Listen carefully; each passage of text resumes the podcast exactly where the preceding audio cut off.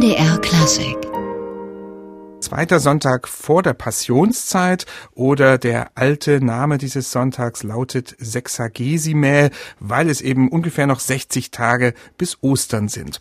Und heute richtet sich unser Blick mal wieder nach Weimar, wo Johann Sebastian Bach so etwa zehn Jahre lang als Hoforganist und Konzertmeister beschäftigt war. Dort ist auch seine Kantate Gleich wie der Regen und Schnee vom Himmel fällt entstanden.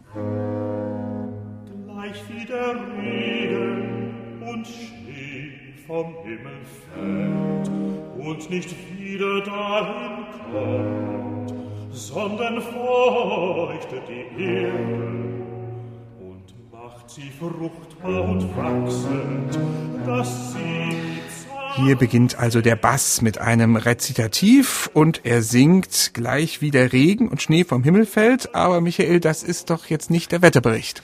Nein, es ist nicht der Wetterbericht, sondern es sind Worte des Propheten Jesaja aus dem Alten Testament, die in wunderbarer Weise korrespondieren mit dem eigentlichen Evangeliumstext des Sonntags. Eins der berühmtesten Gleichnisse von Jesus steht gleich in drei Evangelien, das Gleichnis vom Sämann. Und da geht es einfach darum, dass eben beschrieben wird, der Samen, da wo er auf den Weg fällt, da wird er von den Vögeln gefressen, da wo er auf den Stein fällt, verdorrt er durch die Sonne, da wo er auf Dornen fällt, kann er sich nicht ausprägen, aber da wo er auf die gute Erde fällt, da kann er wachsen und sich 50, hundertfach ausprägen. Und das Gleichnis ist eben, die gute Erde sind die Menschen, die mit offenen Herzen die Worte Gottes hören.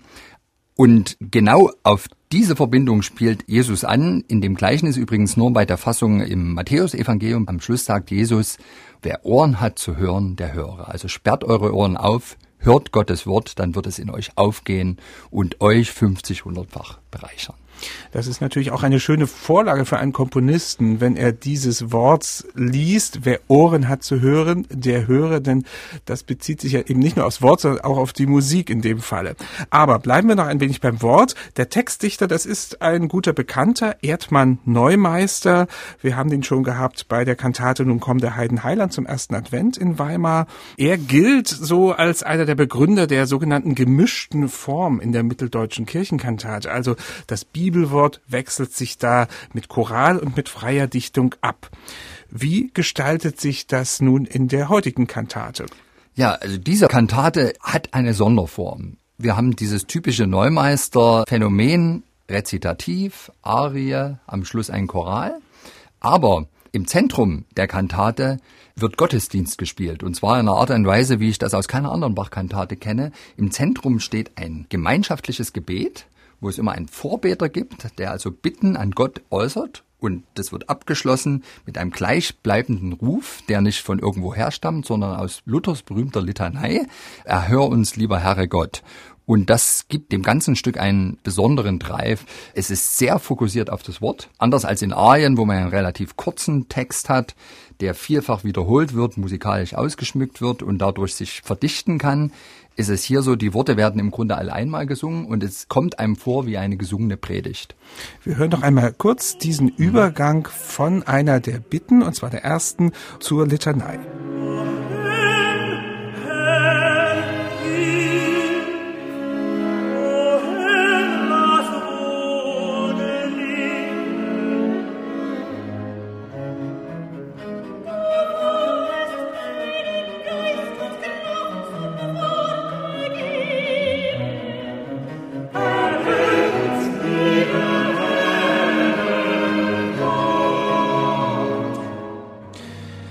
Ist also ein Stückchen aus diesem großen zentralen Teil der Kantate gewesen. Und wenn man da im Text noch weitergeht, da findet sich bei der dritten Litanei-Formulierung ein doch recht scharfes Zitat und uns für des Türken und des Papst grausamen Mord und Lästerungen wüten und toben väterlich behüten, erhör uns, lieber Herre Gott. Michael, Hand aufs Herz, darf man das überhaupt noch heute singen?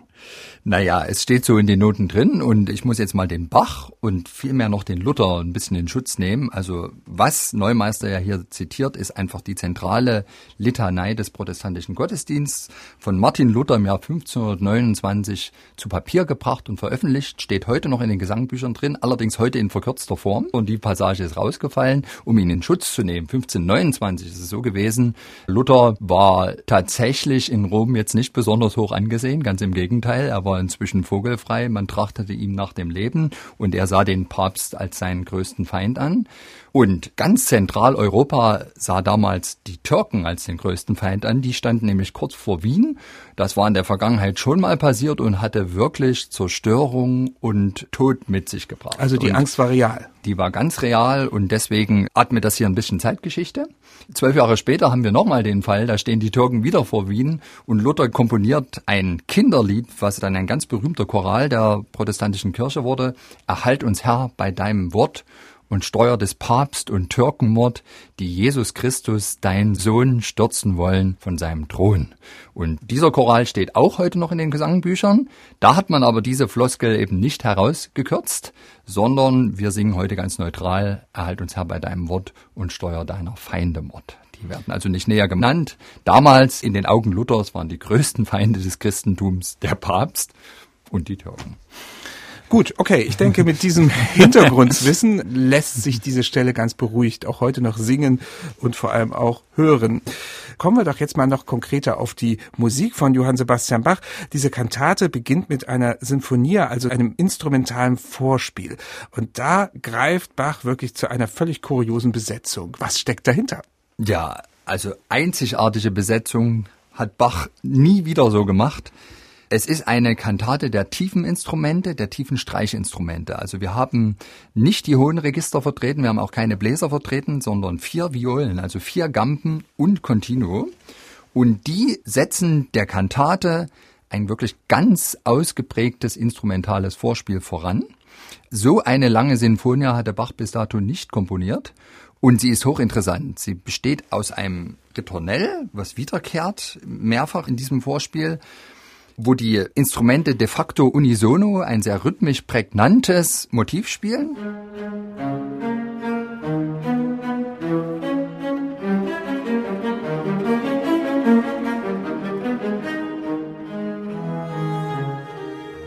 Soweit dieses Thema. Wie ja. geht's dann weiter?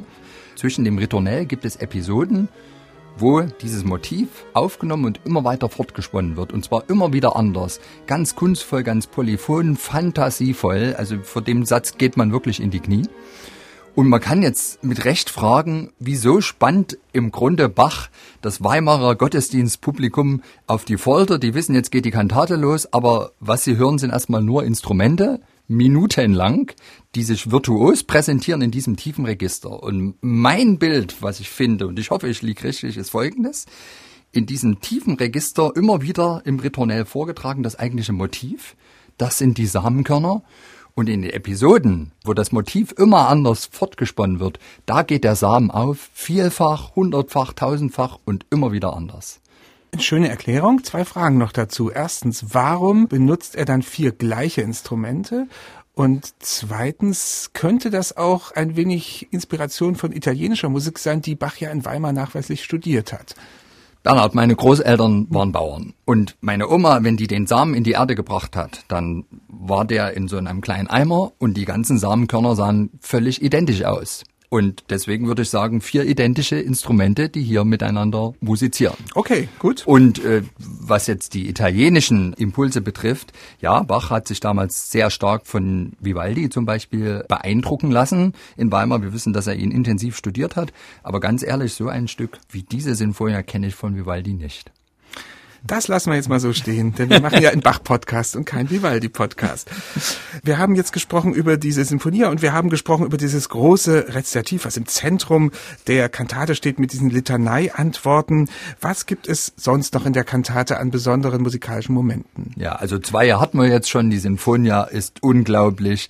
Dann dieses Gottesdienstspielen innerhalb der Kantate auch großartig genial. Da, wo es dann mal so richtig Musik wird mit Ansage, das ist eigentlich erst die Arie vor Schluss, die die Quintessenz nochmal der gesamten musikalischen Predigt liefert. Mein Seelenschatz ist Gottes Wort. Außerdem sind alle Schätze solche Netze, welche Welt und Satan stricken, schnöde Seelen zu berücken. Fort mit allen, fort, nur fort. Mein Seelenschatz ist Gottes Wort.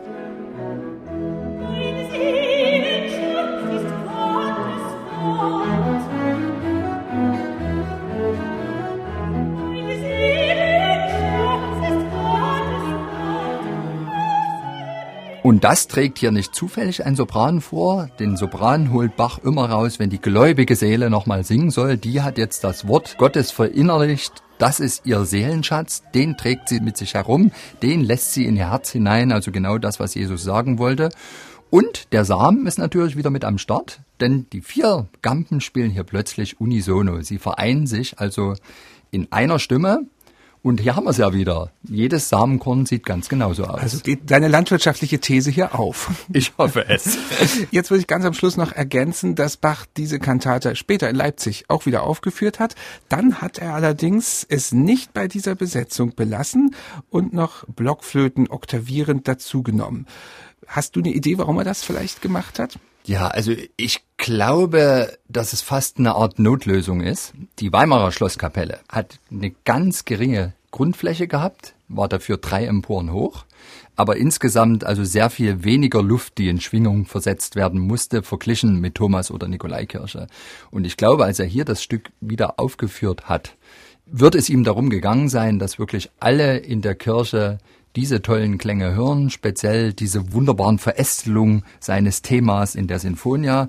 Und dann ist es ja so, dass wir wissen, dass Bach diese Klangmischung Gampen und Blockflöten für einige seiner bemerkenswertesten Kompositionen auch herausgeholt hat. Ein anderes Werk des jungen Bach ist der Actus Tragicus. Haben wir genau diese Kombination. Also ich glaube, er wollte hier einerseits aus akustischen Gründen und andererseits vielleicht aus Gründen der Klangfarbe dieses Experiment wagen. Auf jeden Fall aber wollte er den Leipzigern ganz offensichtlich seinen Geniestreich, den er zehn Jahre zuvor in Weimar komponiert hatte, nicht vorenthalten.